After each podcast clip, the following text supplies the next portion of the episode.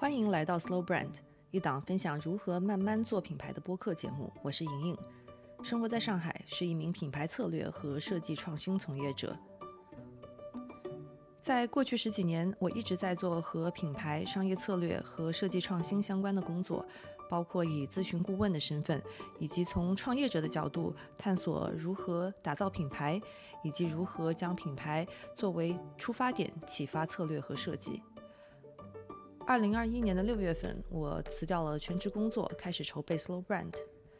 提出这个概念的初衷，是因为我相信品牌的使命是为人们带来日常灵感，引导有意识的消费观和选择，并为世界创造正面的价值。就像耐克启发人们去运动，苹果赋予人们更多的创造力，这些使命的完成并不是一蹴而就的，它要求品牌能够长久的、健康的成长。深化与人的关系，让品牌成为商业的永动力。Slow brand 不是小众，也不是不赚钱。就像英语里有一句俗语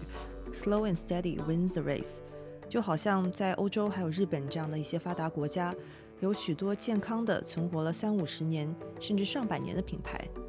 他们有着清晰且独特的品牌定位，忠诚的客户群体，还能不断的通过产品和服务的创新，满足人们在不同时代背景下的需求，让品牌的影响力与业务的增长相辅相成，共同增长。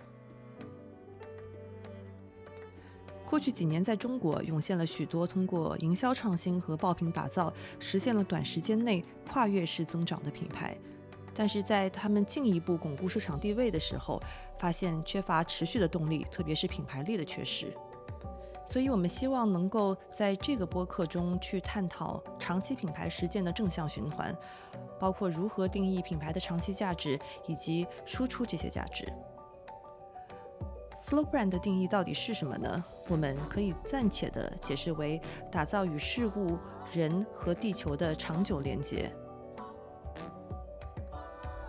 在未来的节目中，我们将分享来自世界各地符合 Slow Brand 定义的品牌，通过对这些品牌的研究和解读，不断的迭代和扩充我们对 Slow Brand 的定义。也欢迎大家提出自己的想法和见解，帮助我们不断的去完善它。希望在未来，Slow Brand 能成为一个平台，吸引在中国甚至国外抱有相同理念的品牌、投资人、创业者和设计师。我们的播客将两周更新一集，希望大家积极订阅，多多分享。